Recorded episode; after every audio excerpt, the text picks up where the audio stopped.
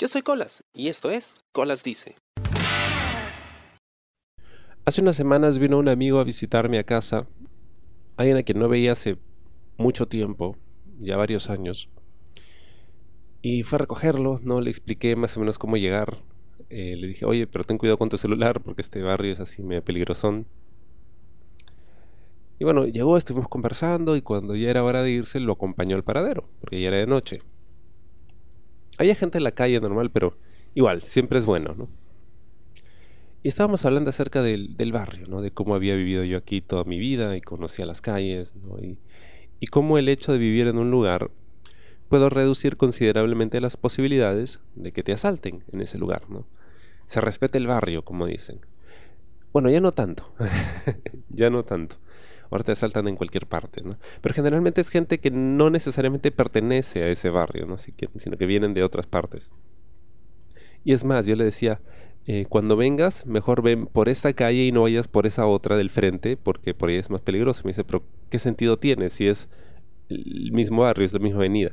Sí, pero es que esa otra calle ya pertenece a otro barrio, entonces eh, por ahí no andas tan seguido, y entonces la gente no te conoce y de repente te pueden asaltar. Pero no tiene lógica, me responde, porque es la misma avenida.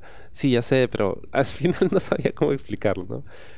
Todo se redujo a, no sé, en este lugar me conocen más. Y me dice, ¿y tú te hablas con esta gente? No, pero me ven pasar, entonces hay más chances de que por ahí me reconozcan y sepan que soy de esos rumbos y no me roben, no sé. y en eso llegamos al paradero mientras esperábamos su bus me quedé viendo las casas, ¿no? De, esta avenida por la que he pasado infinidad de veces, ¿no? Toda mi vida la conozco así con la palma de la mano. Aunque en realidad no conozco muy bien la palma de mi mano, no podría reconocerla si me la ponen junto a una palma parecida. Pero así se dice, ¿no? ¿Quién se para mirando la palma de la mano? Un gitano, quizás. No, pero los gitanos le ven la palma a otra persona, no, no ven sus palmas. Bueno, la cosa es que me detuve a pensar un momento y luego le digo, ¿sabes qué es lo caso? El que el mundo sea tan grande y que la mayoría de personas vivamos en el mismo lugar toda nuestra vida. Y entonces estuve pensando, ¿no? Ya de camino a casa.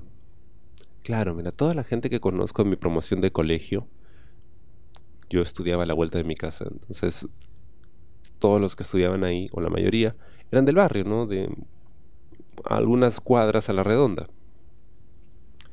Y todos ellos siguen viviendo en el mismo lugar donde siempre han vivido. ¿no? Algunos se han mudado eventualmente o por trabajo, o porque se comprometieron y luego no resultó, o, o, por estudios o lo que sea, pero al final el grupo con el que sigo hablando después de todos estos años siguen viviendo en el mismo lugar, incluido yo. Cuando niño yo viví un par de años en, otro distrito, pero al final regresé y, sigo aquí, ¿no? Y no deja de llamarme la atención porque es cierto, cuando uno es niño, uno se pregunta, wow, ¿dónde terminaremos todos? ¿Dónde voy a vivir? ¿no? ¿Cómo será mi casa? Eh, ¿Qué tan lejos llegaré? Cuando termine el colegio, recordaba, pensaba, pucha, ¿a dónde se irán todos ellos? ¿no? ¿Qué, será de sus vidas? En la universidad igual, ¿no? Eh, una vez que termine y empiece a trabajar, ¿me mudaré? ¿A dónde iré a vivir? ¿Qué cosas podrían pasar, no? imaginas a la gente casándose y yéndose a vivir a otra parte? Y todos estos años después, en realidad, seguimos en lo mismo. o bueno, en el mismo lugar, no en la misma situación. Porque muchas cosas cambian, ¿no? Pero bueno, es, es complicado mudarse, ¿no? No es barato vivir en Lima. Es costoso encontrar un lugar. Y muchas de las cosas que hacen que salgas de tu casa o del lugar donde vives en este momento, pues no siempre funcionan, ¿no? Un amigo mío eh, se comprometió con su enamorada, tenían ya dos o tres años juntos, la chica ya estaba esperando a su primer hijo, se mudaron juntos fuera de aquí, no muy lejos, pero ya estaban viviendo juntos. La relación no funcionó, así que él regresó a su casa. una amiga se fue a estudiar al norte. Allí estuvo trabajando una temporada y luego regresó y ahora está aquí, en su casa. Trabaja cerca. Uno de ellos eh, nunca ha salido de aquí.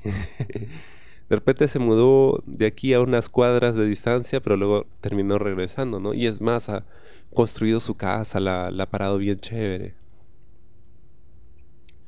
Entonces, es como ese centro al que siempre volvemos, ¿no? Todos vuelven, como dice la canción. Y eso no es malo, no quiere decir de que no hayamos progresado, porque hemos crecido, hemos avanzado, hemos aprendido cosas nuevas. Pero siempre se necesita un, un lugar a donde volver, ¿no? Si las cosas no funcionan, si todo sale mal, o si de repente sientes que, que ese lugar de donde saliste es donde quieres estar siempre, pues volvemos, ¿no? Lo difícil es cuando no tienes a dónde volver. Entonces, ah, ah, no recuerdo quién decía que su hogar era a donde fuera que él llegase. ¿no? Tiene sentido, ¿no? Porque uno hace de su hogar el lugar en donde esté. O puede hacerlo, ¿no? Quizá a veces no se siente como tu hogar, pero vale la pena intentarlo, ¿no? Y a veces las circunstancias te obligan a ello a veces es más sano dejar lo que conoces como tu hogar para, para vivir en, en otra parte, empezar de nuevo, ¿no? Y sentirte bien contigo mismo. Pero en este caso, ¿no? En particular, no necesariamente es así, Y ves cómo va evolucionando todo y va cambiando todo, ¿no? Porque no solo creces tú, crece la gente que vive a tu alrededor, ¿no? Los chiquillos que veías pelotear ¿no? frente a tu casa en la pista. Ahora de pronto ya están grandes, algunos ya están casados, algunos ya con hijos. y las señoras ¿no? que veías ahora ya están muy ancianas, de repente ya están fallecidos, ¿no? Los has visto envejecer, has visto ese proceso. Quizá de refilón, ¿no? Sin prestar demasiada atención, pero a veces cuando pasabas camino al paradero, veías por ahí a las personas y conforme pasa el tiempo te das cuenta que han ido envejeciendo, y es el caso, ¿no? O sea, como e, e, el lugar donde vives termina siendo parte de ti, ¿no? Yo, y lo conversaba con ese pata el día que vino a visitarme, ¿no? Los barrios más eh, acomodados de Lima suelen ser increíblemente aburridos, están muertos, no hay ruido, no hay gente, no hay nada. Alguien puede estar matándote en tu casa y nadie te va a escuchar gritar. Como en Alien, el octavo pasajero, ¿no? En el espacio nadie puede escucharte gritar. Bueno, ya. En San Isidro o San Borja de noche nadie te puede escuchar gritar porque no hay nadie. Está todo vacío, muerto. En, cambio, el, barrio se siente tan vivo. Al punto que quizá uno no, no quiere dejarlo ir. O quizás es lo que conoces y por eso te sientes cómodo, ¿no? Pero al final de cuentas, a donde sea que vayas, llevas parte de ese lugar contigo. Me puse a pensar si me molestaría, o sea, acabar aquí. O sea, ¿qué pasa si no, no salgo de este lugar? Ahora, eso de salir suena a que tengo que salir de esta pesadilla, ¿no? Como si esto fuera el infierno, ¿no? ¿no?